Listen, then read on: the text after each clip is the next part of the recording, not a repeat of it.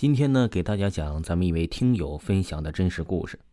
这个听友啊叫 L 小青年，他说呀，就在他四五岁的时候刚记事儿，不过多多少少他都记得点儿那是谁谁谁。那个时候的记忆力啊又是特别差，不过唯独记一件的事情很清楚，就是这个听友他的曾祖母回魂了。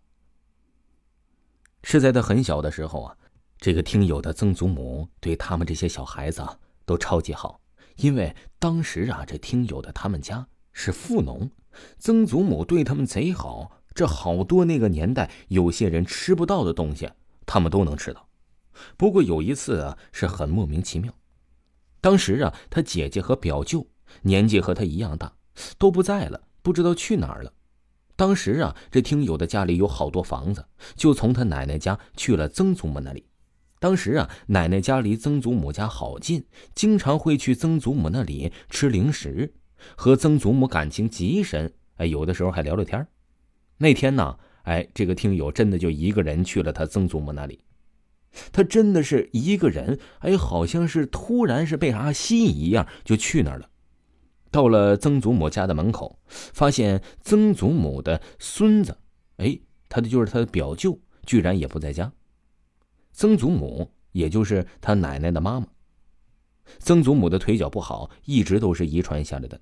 那天呢，这听友刚到门口，他就从后面呢一点一点的地方缓缓走到门口，一条椅子放在门口坐着。这听友啊，就蹲在地上玩蚂蚁。他当时就感觉到了，哎，这氛围好像不太对劲儿啊。这他曾祖母就是在微笑着，啥也没说，就看着他。这个听友啊，也是自个儿玩自个儿的，小天也不懂。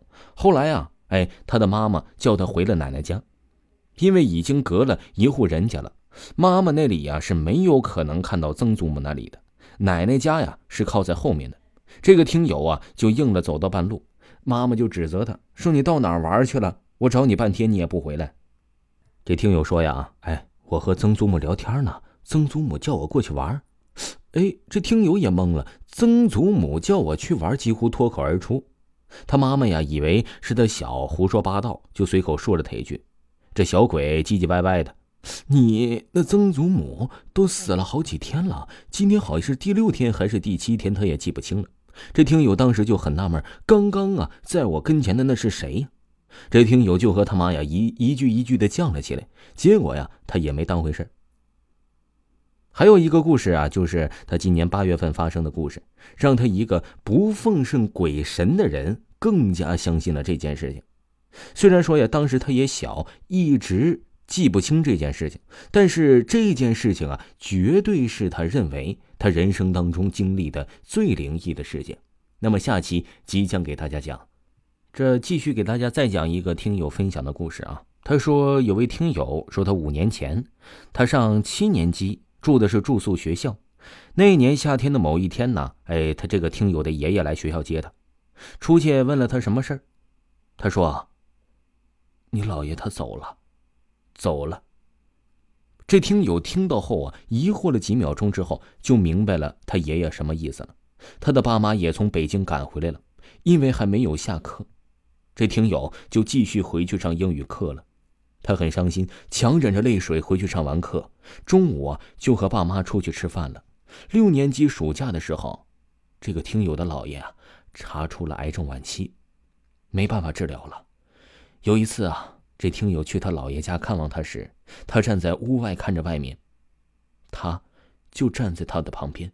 他突然说：“看，哎，有只黄鼠狼。”他连忙向前面看去，不远处的草丛里啊，哎，却什么也没有看到。